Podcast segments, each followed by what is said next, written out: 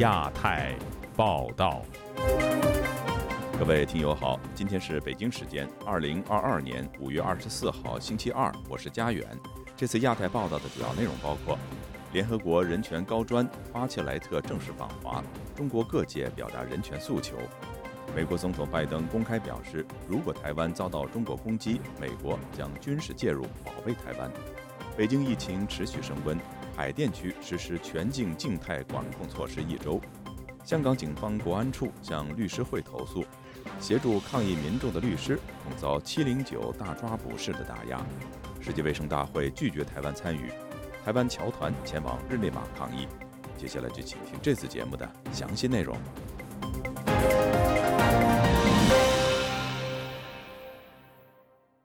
联合国人权事务高级专员巴切莱特星期一抵达中国，这是自2005年以来人权高专首次访华。中国政府同一天表示，受新冠疫情的影响，巴切莱特的行程将受到严格的限制。那么，中外活动人士对联合国官员的这一场中国行怎么看呢？以下是记者加奥的报道。联合国官网周一发文说。联合国人权事务高级专员巴切莱特周一开始了对中国为期六天的访问。他已在广州会见了中国国务委员兼外交部长王毅，还将在此行中访问新疆喀什和乌鲁木齐。巴切莱特在会上说，他期待在此期间与许多人进行交流，并将讨论一些非常重要和敏感的问题。他希望这将有助于双方建立信心，一起工作，在中国乃至全球范围内推进人权合作。文中还透露。巴切莱特将会见中国国家和地方各级的一些高级官员，还将与民间社会组织、企业代表和学者会面，并在广州大学对学生发表一场演讲。记者尚不清楚他此行首站为何是广州，不过鉴于北京和上海近期的疫情防控形势颇为严峻，人权高专办的一支先遣队上个月抵达中国后，曾在广州接受隔离，随后还对当地进行了访问。华盛顿人权组织声援维吾尔人运动创办人阿巴斯周一对本台表示，巴切莱特的这场中国行将是对联合国公信力的重大考验。Here's the test. Here we are watching very closely the High Commissioner. 这是场考验，我们都在密切关注人权高专的这场访问，以及理应保护受迫害者而非独裁者的联合国人权理事会等国际组织。Not the dictator. 就在本月初。两百多个人权团体和非政府组织发表联合声明，指出，在北京当局承诺巴切莱特可以在新疆进行有意义且不受限制的访问之前，他应该推迟这场访问，以免成为中方的外宣工具。国际社会的这种忧虑似乎应验了。中国外交部发言人汪文斌周一就在例行记者会上说，受疫情影响，巴切莱特的访问将采取闭环方式，双方商定不安排记者随访。这意味着他此行访问的地点、会见的人士等行程细节将受到中国政府的直接控制。与他近几年来反复强调希望不受限制的访问新疆相去甚远。除了行程限制外，让各界感到担忧的还有人权高专办迟迟没有发布的一份关于新疆局势的报告。人权高专办发言人近日表示，他们要等到巴切莱特结束访华后才会发布这份报告，而中国政府将事先审阅这份报告，并有机会分享当局的看法。现居美国的中国人权律师滕彪表示，他担心人权高专此行很可能会被中方利用。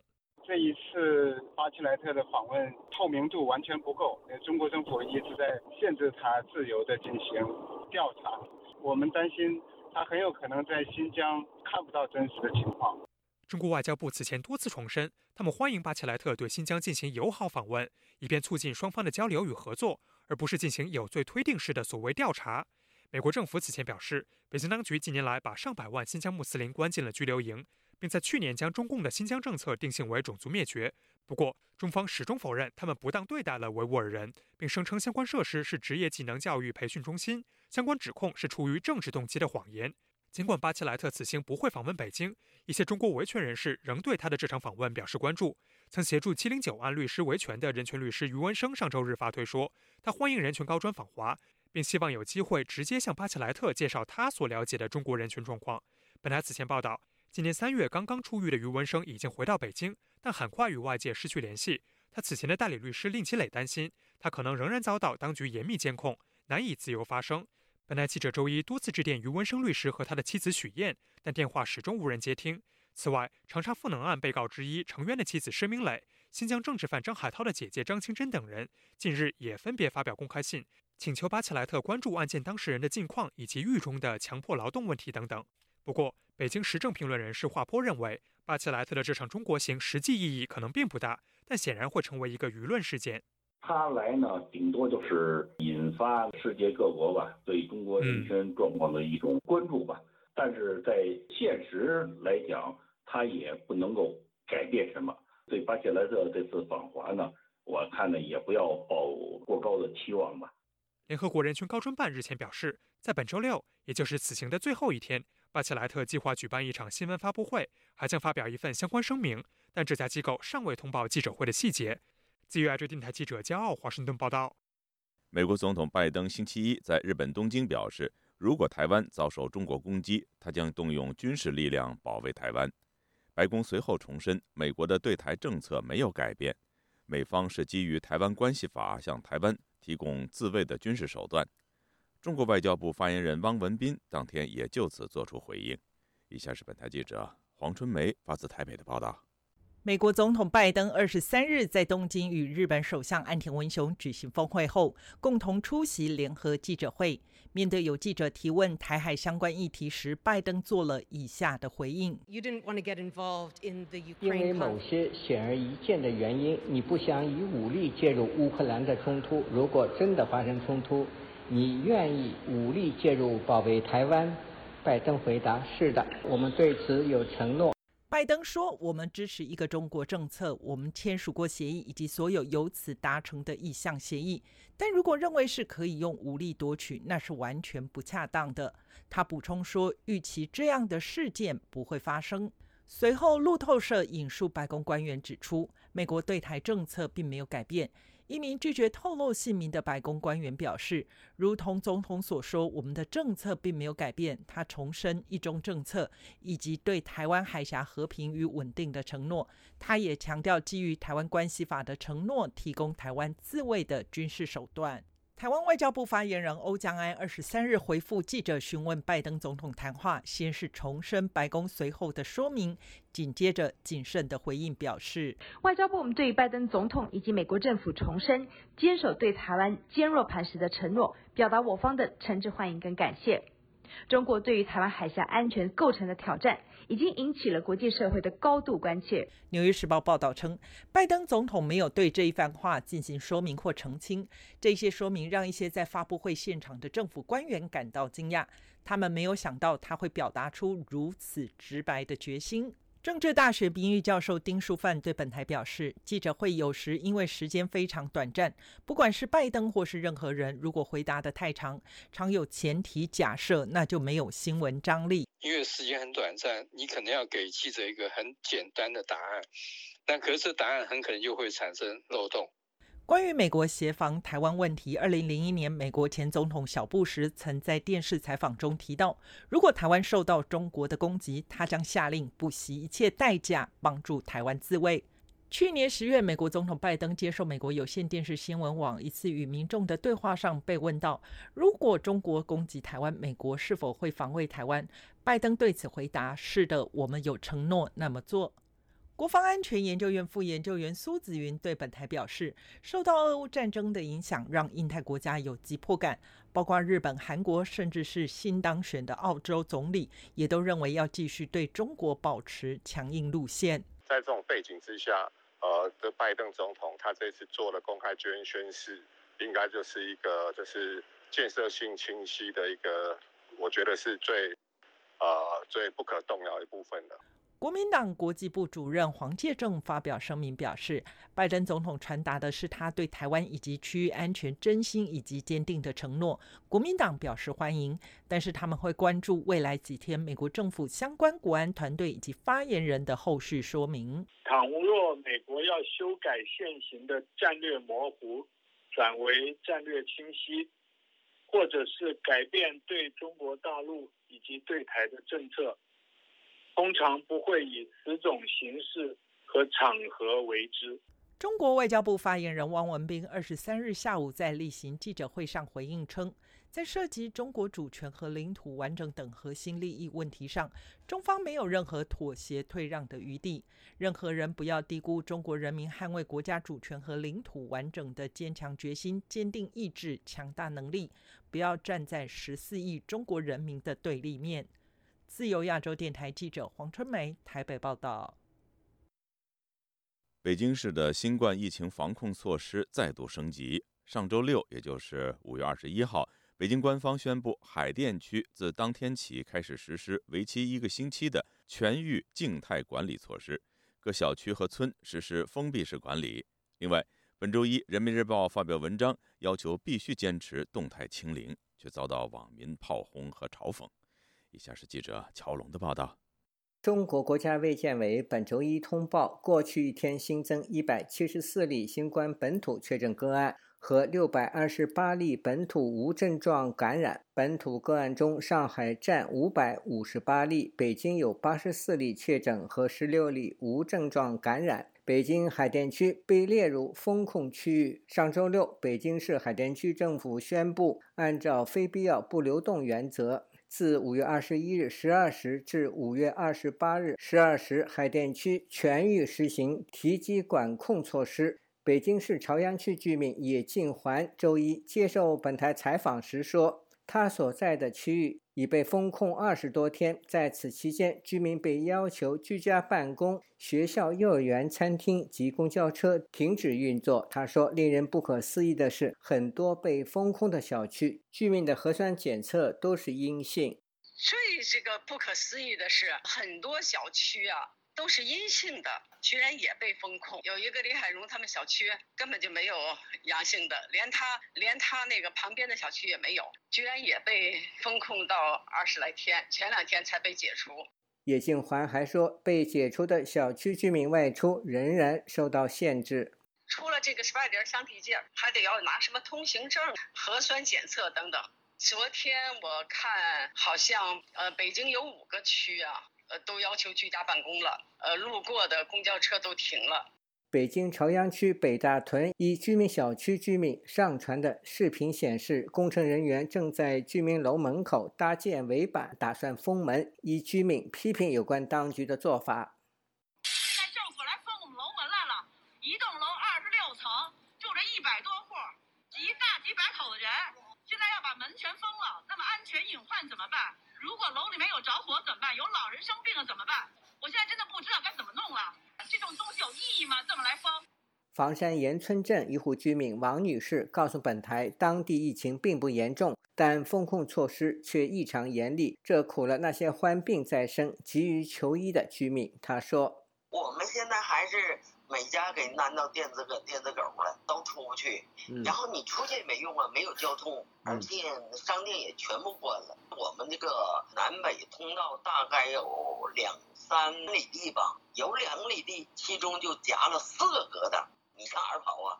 本周一，官媒《人民日报》发表题为《动态清零可持续且必须坚持》的署名文章，称中国政府从自身国情出发，制定并实施动态清零的总方针是最大限度地保障人民生命健康。有网民回应道：“所谓的重视生命是假命题，找借口，真那么好，为何不全民免费医疗？”还有网民写道：“封城期间，医院关闭，大量病人看不了病，孕妇没有核酸证明，生不了孩子，你却说保障人民生命健康，你自己信吗？”还有网民说：“亩产三万斤也是他们说的吧？”近期，众多网民在网上转发嘲讽中国清零政策的文字图片，有图片写道：“人类四大发明：夸父追日、精卫填海、愚公移山。”新冠清零，还有每日经济，所有的国家都不抗议了，就是还有一个抗议最成功的国家仍然在抗议。自由亚洲电台记者乔龙报道。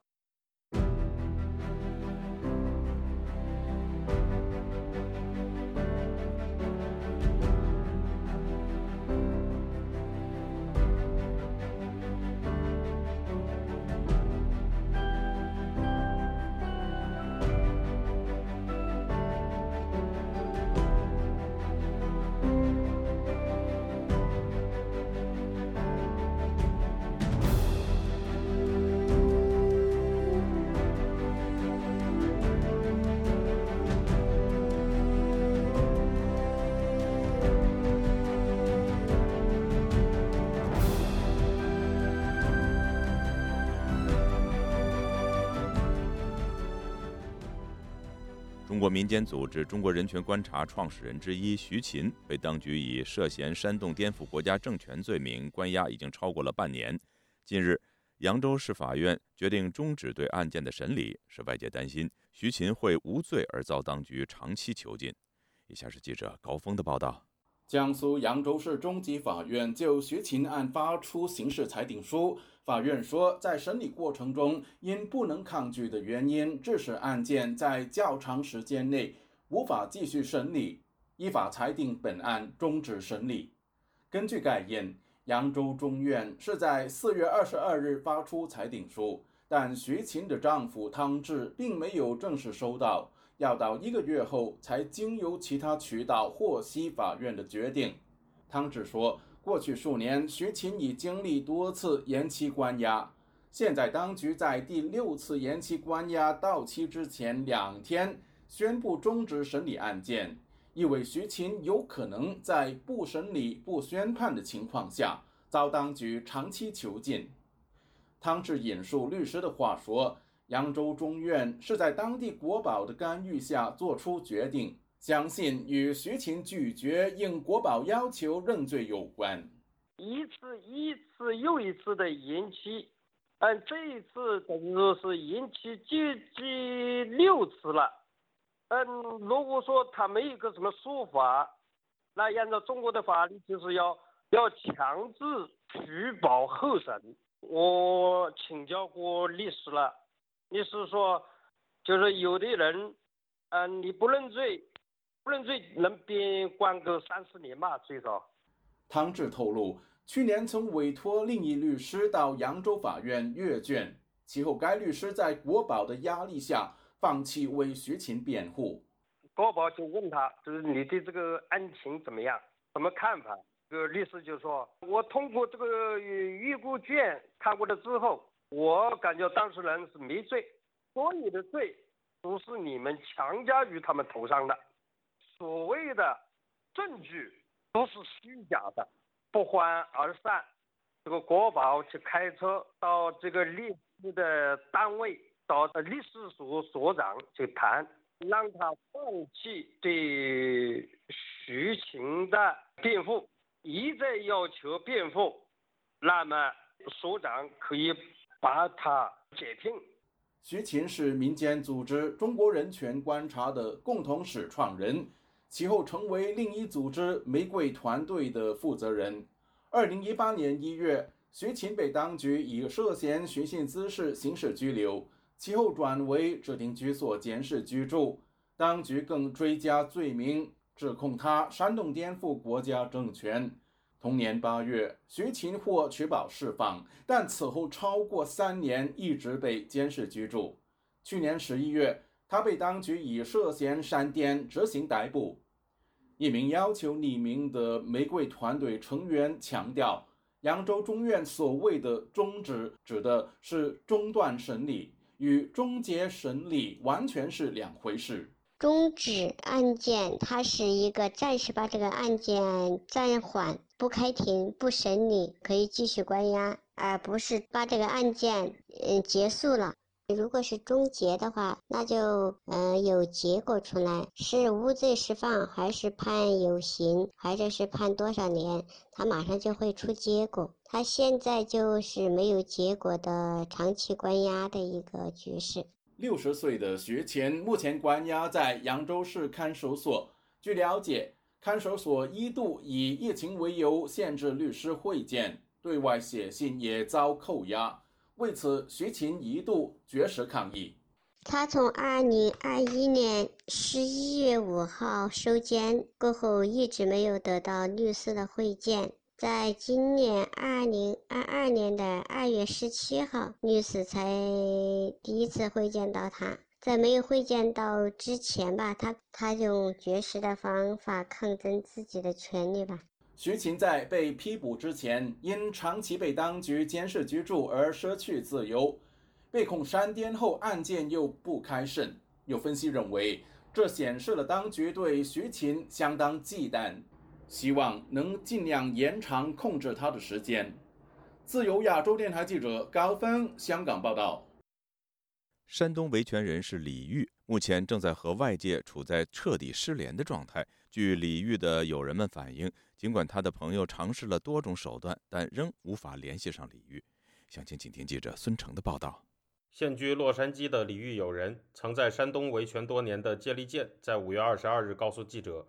目前李玉的情况让人非常担忧。访民圈里，在国内给他走的都非常近的人士，现在是都联系不上他，微信里联系不上，电话也是一直关机。所以我们都一直很担心李玉到底是不是又再一次被当局非法抓捕，或者是以病毒隔离的名义软禁绑架在某一个秘密的拘押点儿，这都不好说。因为现在他和我们所有人都已经断了联系。李玉的另一位朋友，辽宁访民江家。文也在五月二十三日证实，目前李玉处在完全失联的状态，完全联系不上，所有的途径都走到了。记者在五月二十三日拨打了李玉的电话，在电话那头只有一段电子提示音说：“您好，您拨打的号码是空号，请核对后再拨。”李玉是山东枣庄人，多年来他因为农田、房屋被毁，一直持续着维权抗争，曾因为参与六四纪念活动两次被中国当局判刑，累计获刑六年。去年底。在北京围观访民维权的李玉被强制送回原籍隔离了二十一天。解除隔离后的他，在位于枣庄城中区的母亲家里生活了一段时间，并受到当局的严密监控。去年二月下旬，他和外界失去了联系。江嘉文告诉记者，目前李玉的朋友们也联系不上李玉的父母，并推测李玉的家人受到了政府的压力。他家人就联系不上，他些父母电话都联系不上啊。谢立健表示，他们也尝试通过各种社交账号联系李玉。但结果依然是联系不上。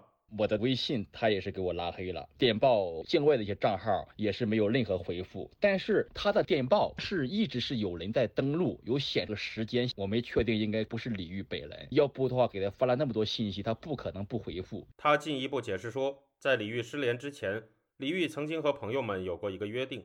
李玉也曾经说过，我不会说随意删除你们。如果你们给我发消息，如果是我一直不回复，我就是被控制了。目前，李玉的朋友们正在希望组织更多活动对他进行声援。谢立健介绍相关的情况表示，由于联合国人权高级专员巴切莱特自五月二十三号开始访问中国，因此李玉的朋友们正在准备通过致信联合国人权官员的方式为李玉和访民群体发声。他说。我们希望给去中国访问的人权官员写信，希望联署也好，呼吁一下，希望他们要关注一下访民群体、维权群体所遭受的这种人权的这灾难，这种非常恶劣的人权状况，希望引起关注。自由亚洲电台特约记者孙成，旧金山报道。香港律师会承认，首次收到来自香港警方国安处投诉，对象与六幺二人道支援基金相关，并且将对此展开调查。有评论认为，国安处是借律师会强压协助抗争者的律师，同时，如同中国的“七零九”大抓捕，针对协助维权人士和人权律师。以下是记者陈子飞的报道：香港警方早前高调拘捕已经停运的六一二人道支援基金五名信托人，指被逮捕的人涉嫌违反香港国安法。同时，调查发现有律师和大律师。在提供法律服务时涉嫌专业失当。根据香港媒体的报道，从警方取得的消息指出，有个别大律师向司法机构表示是义务协助被告人，但收取六一二基金的费用。被投诉的人士有几十人。香港律师会周一召开记者会，首次回应事件。香港律师会会长陈哲明确认，律师会是首次收到由香港国安处发出针对律师的投诉。我喺呢度確認，香港律師會已經收到。我再次确认，香港律师会已收到警方作出的投诉。并对有关的指称展开调查，是涉及投诉有关六一二基金会的投訴。来自香港国安处的投诉应该是第一次。国安部门是相对新成立的部门，也是第一次接获他们的投诉。陈哲明表示，调查需要保密，不能透露涉嫌被投诉人的人数以及投诉相关的内容。陈哲明表示，如果投诉成立，最高惩罚是有机会被除牌。視乎一個嗯律師嘅行為。违规个严重性去决定，似乎律师行为违规的严重性决定法则。一般而言，我们会交由一个独立的三人小组去研究。最轻的是由我们发出信件提醒被投诉人做错或可能违规的地方。如果真的严重，可以转介到律师会以外的独立审裁处决定。最严重的是可以除牌。陈泽明强调，香港律师会在接到投诉时，会成立一个独立的三人小组处理，会以公正、中立以及客观的原则调查。又表示，香港的法律原则是无罪推定，在没有裁决之前，每名律师都是无辜，可以继续执业。本身是律师的时事评论员桑普对本台表示，国安处透过向律师会投诉的方法，追究曾经协助2019年抗争者的律师，启动对香港法律界的清算，如同启动港版709事件。重点不在于金钱，重点在于盯上的人。我认为这个是港版的709事件，牵涉到要吊销所有。参与过六一二，可能收过他一些钱的律师的情况，他认为说这个是帮助他心中的暴徒或者心中的一些违反国安法的组织来做事情吗？绝对可以入人于罪，他就会一个一个打压。商普表示，根据七零九案件的经验，清算的目标不只是协助维权人士的律师，协助被拘捕律师的律师也会受到影响。他也担心。中国政府会把中国规管律师的一套套用到香港。香港呢，每一个律师，如果你要申请职业的证书的话，那需要每一年去续的。中国会不会运用这个制度，每一年续那个律师这个证书的时候加入这个条款，把整个律师制度、把国安法的要求对接？这个不只是律师会，甚至大律师工会都会有类似的做法。商普表示，六一二基金不只是对抗争者提供法律协助，也有医疗和心理咨询服务。担心政府会透过六一二基金做引子，把打压之手伸延到不同界别，达到在香港换血的效果。自由亚洲电台记者陈子飞台北报道。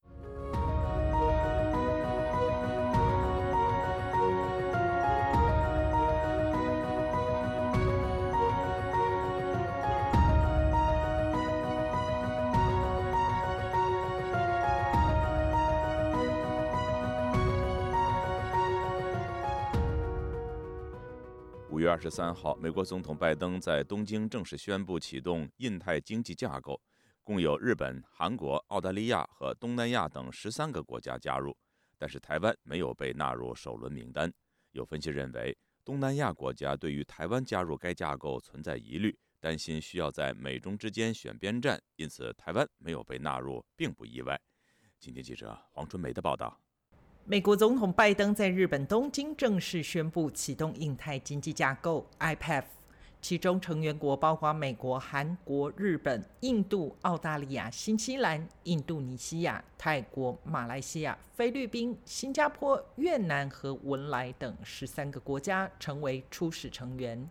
据报道，IPF 的十三个国家中有十一个，除了印度和美国之外，都是区域全面经济伙伴关系 RCEP 的成员。中国也属于这个成员国之一。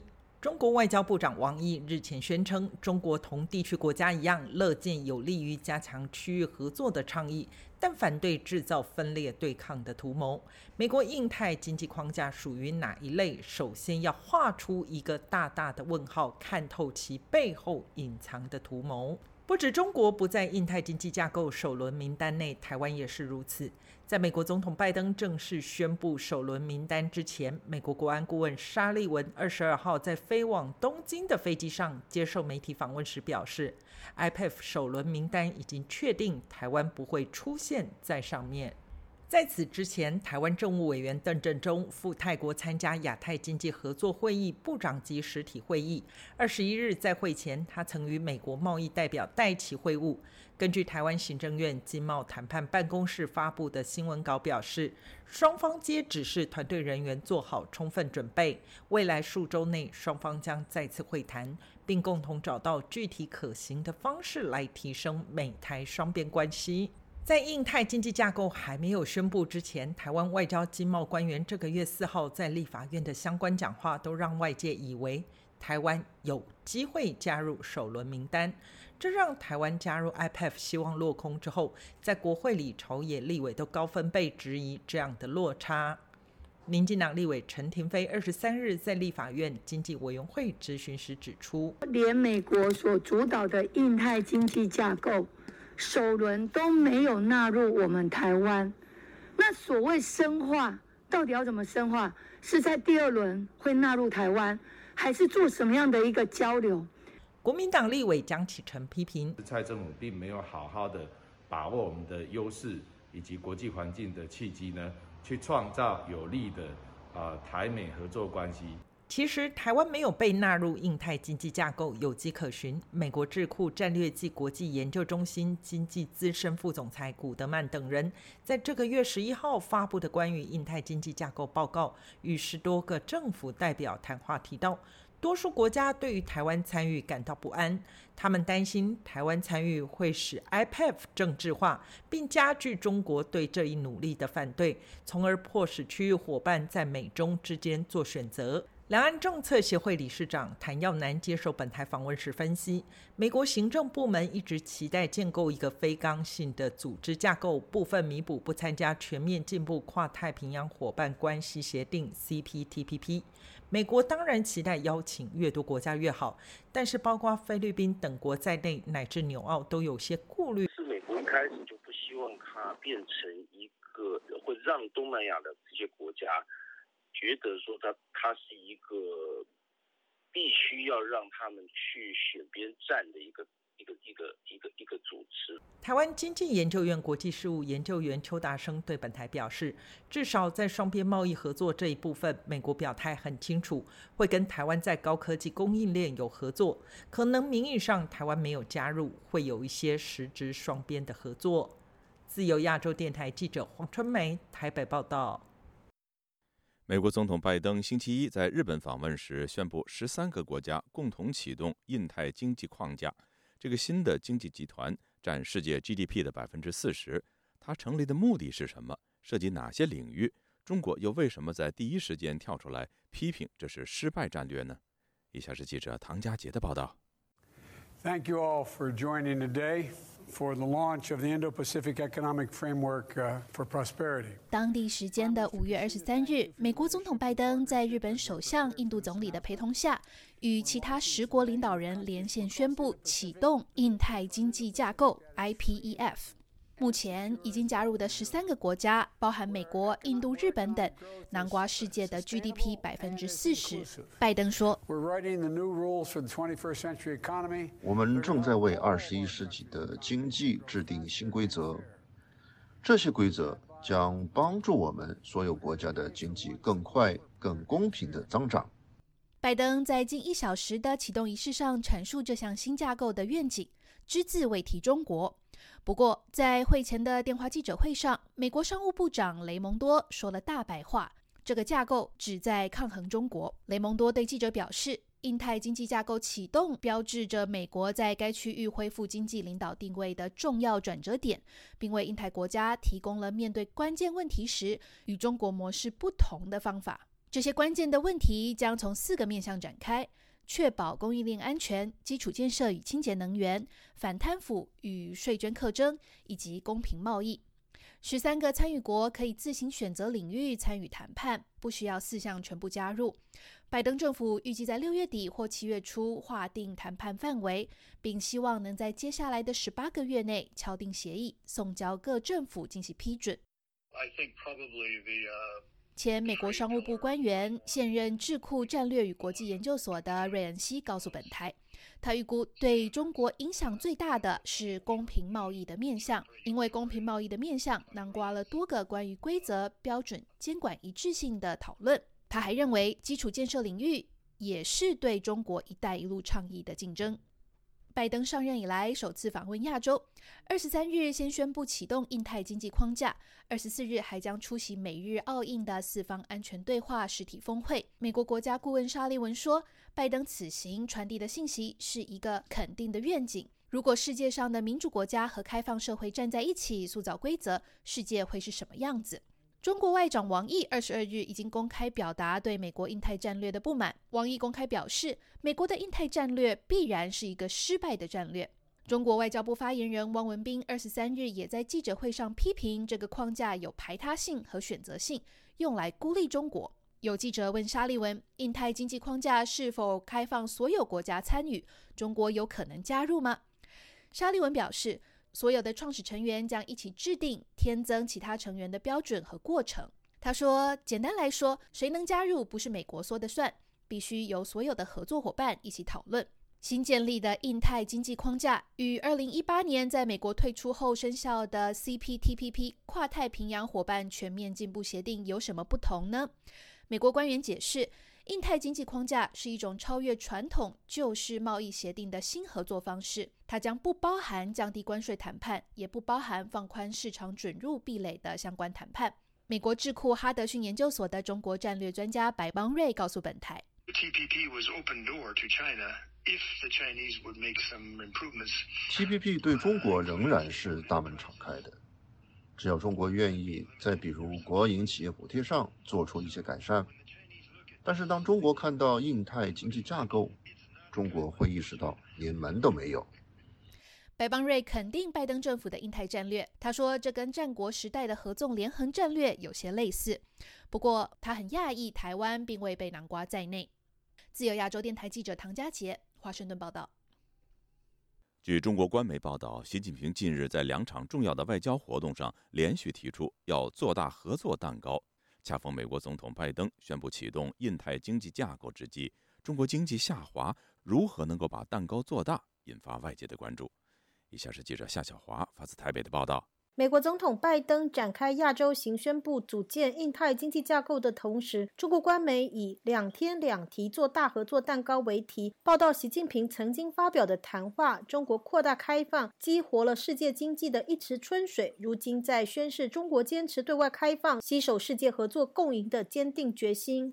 央视报道，五月十八号，习近平在庆祝中国国际贸易促进委员会建会七十周年大会暨全球贸易投资促进峰会致辞时说：“要支持以世界贸易组织为核心的多边贸易体制，维护全球产业链供应链安全稳定，做大合作蛋糕，让发展成果更好，惠及各国人民。”五月十九号，习近平另在与巴西、俄罗斯、印度、南非等金砖国家外长会晤开幕视频致辞说，五国要同更多新兴市场国家和发展中国家开展对话交流，增进理解互信，拉紧合作纽带。加深利益交融，让合作的蛋糕越做越大，让进步的力量越聚越强。习近平两天两次提出了做大合作蛋糕。台湾中华经济研究院 （WTO） 以及 RTA 中心资深副执行长李纯接受自由亚洲电台采访指出，时间点上跟拜登出访非常接近，当然有较劲的感觉。加上美中本来就在政治、军事、经济发展路径上竞争。李纯分析，美国的路线很强调治理的结构啊，比如说是不是市场经济，呃，也跟民主有关，以及这个所谓规则的建立啊，所以美国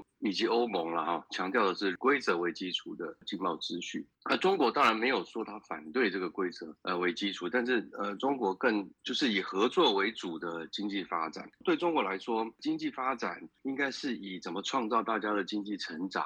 还有新的呃机会为主哈，不要去触及到治理结构啦、什么规则，甚至各国内部运作什么民主不民主这个问题啊。好，简单的说呢，它就是一个在尊重各国主权、尊重各国治理制度的前提下，大家来共同促进共同繁荣或者是成长。李纯认为，目前世界分为三派，一派是支持美国，呃，现在叫做志同道合、规则为基础。那另外一派是中国，谈的是说尊重各国主权，不要介入，不要把什么政治、经济、治理的议题卷到经济发展。我们大概就是合作，让经济成长。那第三派算是中间，就是希望能够在类似感觉左右逢源，然后跟美国这边也有空间，跟中国这边也有空间。台湾经济研究院两岸研究发展中心主任陈华生接受自由亚洲电台采访，也提到，中东、印度、东协都希望同时跟美欧阵营以及跟俄罗斯交往。也都是中俄拉拢的对象。美国在西方透过北约的扩张，在东方则建立印太经济架构围堵中国。但是很多国家不愿意表态，未来美国怎么争取印度东协是重点。陈华生说：“啊，其实东南亚都一样，说他们在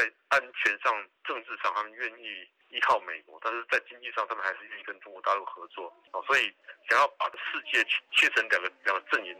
其实不容易，各国的立场都是差不多是这样。谈到中国的优势，李纯分析，中国是成长速度最快的消费市场，以其总人口数预期，有朝一日消费市场会超过欧美。其次，中国的专制集权体制在与其他国家的合作上有西方没有的方便性，弹性非常大，不像美国会要求授权必须咨询国会等规则。李纯说，不像美国有太多这个事前、事中、事后监督的机制，虽然这些机制对这些国家长远。发展是有帮助的，但是不见得他现在政府愿意愿意接受这个做法。比如说，你随便举个例子，透明化对很多国家来说就是觉得很麻烦。那中国可能不要求这些原则，我觉得是中国大陆在国际的经济合作上面享有的一个优势。虽然这个优势对接受国来说不是好事。但如果我们单纯就美中的竞争来看的话，这一点是它是美国没有的优势了。中国清零封城遭欧商批评侵害人权比六四事件还严重，但是李纯认为疫情像季节性的因素，也许明年疫情减缓就会是过去式。陈华生提到，中国是世界工厂，虽然已经有很多的传统产业从东莞、珠三角移到东南亚，美洲贸易战加速转移，封城措施更让很多产业想离开中国，但是他们并不是完全跟中国断绝关系，关键的零组件、半成品还是要从中国进口到东南亚或是印度才能够组装生产。陈华生说：“美国希望说能够建立一个印太经济架构，如果要求这些国家把他们跟。”中国的经济切断的话，其实是很困难的，会造成各国的利益上的伤害。哈，现在看起来就是说，未必是因为所谓“一带一路”的成功或失败，而是说他们实质上跟中国大陆的经济、贸易、投资关系是很密切的，涉及到各国自己本身的利益的问题。所谓做大合作蛋糕，陈华生认为，习近平希望把饼做大，但是中国经济下滑，上半年封城，第一季经济成长率 GDP 才四点八，世界各国都估计中国达不到两会所宣示今年成长。百分之五点五的目标。不过，中国是全球第二大的经济体，有非常完整的产业链和多样性的产业。现在到下半年会推出很多经济、财政、货币措施振兴经济，包括东协、印度、东亚、日韩和中国合作密切，也不愿意见到中国经济下滑。如果中国经济好转，对东亚国家都是好事。自由亚洲电台记者赛小华台北报道。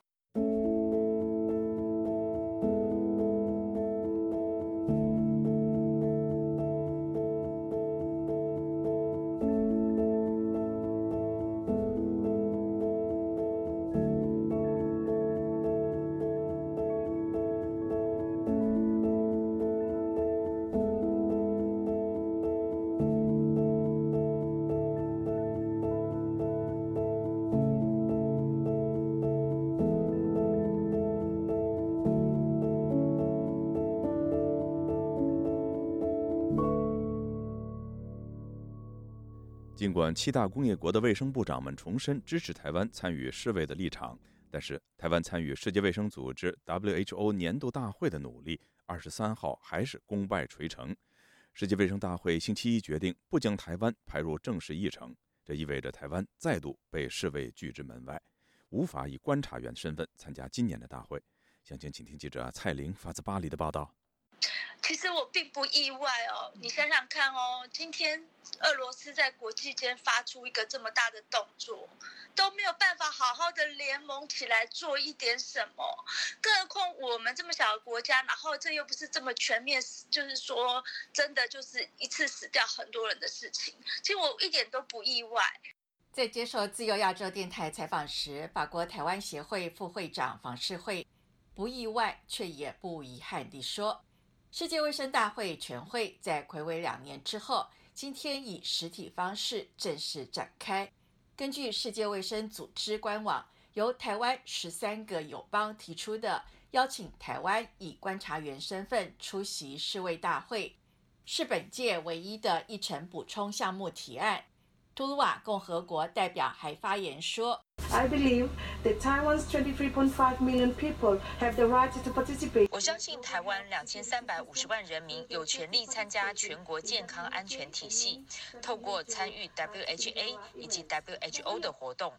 在进行辩论后，世界卫生大会主席宣布：I take it that the Health Assembly. Accepts the recommendation. 我代表世界卫生大会接受秘书处的提议，不把支持台湾参与的补足提案列入大会议程。对此，中国外交部发言人王文斌二十三号指出，一个中国原则不容任何挑战。毕竟今年各国挺台力道之强，前所未见。从台湾出发的世卫行动团也在世卫大会会场外高呼口号。海外侨界更是前往日内瓦声援推动台湾参与世界卫生大会的游行活动。台湾总统蔡英文也以录影方式为这个活动致辞，强调全球防疫体系的完整不应该因为单一国家的政治干预造成破口。台湾先进的医疗卫生成就和能力，一定能为维护全球健康带来强劲的力量，尤其。现在是全球面对疫情发展的关键阶段，我们相信台湾的参与是不可或缺。蔡英文感谢各位乡亲，在今年的世卫大会期间，特地从欧洲、美国、台湾各地到日内瓦举办活动，在第一线为台湾发声。法国台湾协会会长薛雅替就强调，会员们自掏腰包参与这个自发性的活动。主要是认为台湾需要被世界看见。他说：“当大家被呃集权专制的一个政府威胁恐吓而不敢支持台湾的时候，我们台湾人民的决心是应该要说出来，让大家知道。”呃，有点像现在的乌俄战争，已经打了超过两个多月。呃，为什么它会一直持续的进行？然后乌克兰人民一开始也就说了，其实这是他们自己的战争，他们要展示出他们的决心，他们要抵抗。我相信人民的决心是很重要的，所以我们应该要站出来告诉世界，台湾想要什么，我们想要加入世卫。对于国台办发言人朱凤莲二十三号强调，中国方面始终高度重视台湾同胞的健康福祉。薛雅替却举例，二零零三年，中国常驻联合国日内瓦办事处和瑞士其他国际组织代表团大使沙祖康在回应记者问：“你们听到台湾两千三百万人民的需要吗？”沙祖康当场表示。早就给拒绝了，没听到大会做的决定吗？谁理你们？薛雅替因此反驳说：“中国说了算吗？两千三百万人的福祉就被他践踏在脚底下吗？他北京一再重复，二十年过去了，他还是不给我们空间。我们从 SARS 到现在的这个武汉肺炎，我们都可以很清楚的看到，我们怎么样在 LOMS 或者是中国的强势集权的统治之下。”然后他怎么样去威胁其他的国家政府？世界上受到的伤害，我觉得台湾不应该被排除在这个体系之外，因为我们有更多的能力、更多的专业人员可以提供我们的长处跟优点，跟我们的知识去服务社会大众，也包含了我们两千三百万的人民。世卫大会开议前夕，多国超过一百五十位侨胞齐聚世卫大会举办地点。手拿中华民国国旗与各式标语，高呼“健康平权”、“台湾能帮忙”等，路过民众也多表支持。自由亚洲电台记者蔡玲巴黎报道。世界卫生大会否决了台湾以观察员身份参加会议的议案。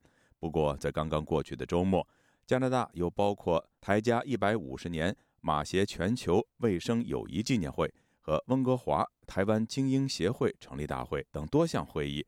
来自加拿大三级政府的议员代表都支持台湾参与国际组织。有执政的自由党国会议员表示，接下来将全力支持台湾参与九月在蒙特利尔举行的国际民航大会。以下是记者柳飞的报道。今年是加拿大人马协博士到台湾传教行医办学一百五十周年。加拿大全球台湾医卫总会在温哥华举办台加一百五十年马协全球卫生友谊纪念会，感谢马协博士宁愿烧尽不愿锈坏的一生奉献，并声援台湾参与世界卫生大会。加拿大三大政党国会议员和省市官员共十几人，均亲自或以录影方式支持台湾。与会的医学专家和侨界代表共约一百人，都称赞台湾对世界帮助很大。加拿大第一民族财务管理委员会执行长亨格佛德是马歇家族后裔，身为马歇后人的他深感骄傲，也说马歇不分种族国界的大爱是当下最需要的精神。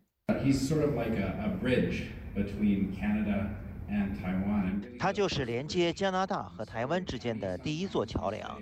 加拿大华人常说自己是华侨，我想马协就是家侨，因为有他，让加台两方一百多年来友谊更坚固。加拿大执政自由党国会议员兼加台国会友好协会主席史葛洛亲自从安大略省多伦多飞抵温哥华参加纪念会。他说：“想起马歇博士于1872年从安大略省远渡重洋抵达台湾淡水，展开为台湾奉献的传奇一生，令他非常感动。虽然这一届世界卫生大会，台湾又因为中国的打压而无缘参加，但史葛洛说，支持台湾的力量不会放弃。接下来九月，国际民航组织在蒙特利尔要举行三年一度的国际民航大会，将力挺台湾与会。” We need to do more continued pressure. 我们需要继续向国际社会施压。总理特鲁多很支持台湾有意义参与国际组织。我们要让其他国家也同样支持台湾，因为台湾对世界的帮助对所有人都有益处。主办这场活动的加拿大全球医卫协会会长邱丽莲说：“支持台湾已经成为加拿大朝野共识，所以上个月国会卫生委员会全体通过动议，支持台湾全面参与世界卫生大会与世界卫生组织。这个月，交通委员会、外交委员会也相继通过动议，支持台湾全面参加国际民航组织。”邱丽莲并提到，接下来还有很多务实性的合作项目即将展开。要帮台湾跟加拿大进行一些合作的 project，所有的这些重要的医疗界管理阶层的人，我们都一个一个见面，而且讨论说我们将来要跟台湾合作。我们讲友谊，友谊呢，接下来就是要有一个比较实质性的合作。驻温哥华台北经济文化办事处处长刘立新感谢加拿大对台湾的支持。他说：“台湾能帮忙，且台湾正在帮忙的形象已经深入国际社会许多人的心中。很多场合上，加拿大的朋友对他赞扬台湾的成就和贡献，令他倍感欣慰。希望台湾能够陆续加入国际民航组织和全面与进步跨太平洋伙伴关系协定。”自由亚洲电台记者刘飞温哥华报道。中国人讲中国事，自由亚洲电台在美国首都华盛顿面向中国大陆听友开通的民主沙龙热线，邀请您在北京时间每个星期一晚上十点到十一点半之间拨打我们的国际免费电话号码八六四零零八四二七七七五八六四零零八四二七七七六，互动信息观点，共同讲述中国的故事。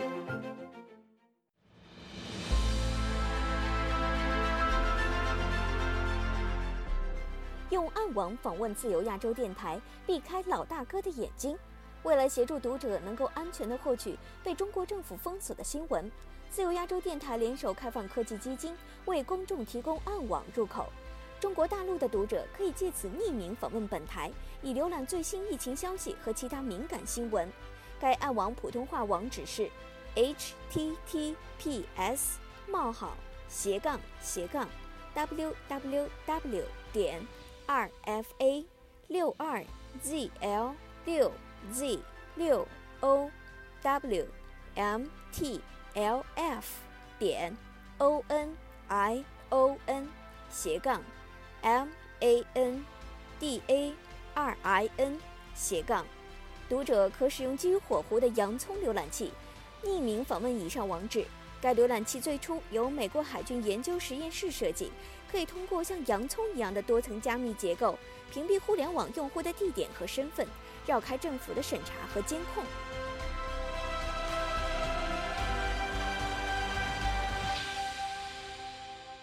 听众朋友，接下来我们再关注几条其他方面的消息。就在中国大陆民众最近热议二十大中共领导层更替之际，香港《民报》引述消息，暗示习近平地位稳固，党内个人崇拜会继续升温。在年底中共二十大，习近平将在获得中共核心的称号之后，再获得领袖的尊称。这也是继毛泽东之后第二名获得领袖称号的党和国家领导人。中国政府采取的疫情控制措施日趋严格。中国国务院联防联控机制星期一举行新闻发布会，介绍了疫情防控的有关情况。尤其引起外界注意的是，中国国家移民管理局边防检查管理司司长刘海涛在会上表示，出于疫情防控的需要，组团出国旅游活动仍然暂停，也不鼓励个人出国旅游观光、访朋探友。移民局还重申了之前就发布的。非必要、非紧急情况不出境的政策。另外，一个自称上海自救自治委员会的组织，星期天通过网络发布了题为“勿甘为奴，自救自治”的宣言。宣言分为上海本地方言和普通话两个版本。宣言开篇说：“我们是您身边的邻居、街坊，甚至就是您的某位亲友，是和您同呼吸、共命运的一群人。”文章还强调，面对当权者。严厉的疫情风控措施，越来越多的上海人开始反省、觉醒、行动，挺身而出，不甘为奴，奋起抗暴。宣言还驳斥官方把反抗风控措施的上海人说成是境外敌对势力的说法。台湾电脑代工厂广达在上海松江的厂区，星期六晚上传出有员工骚动事件，员工一度闯入台湾籍干部的宿舍。有台湾籍干部认为，骚动的员工可能是因为想返乡或者对加班费有争议，公司未能够及时解决，因此把矛盾转向干部。各位听众，这次的亚太报道播送完了，谢谢收听，再会。Música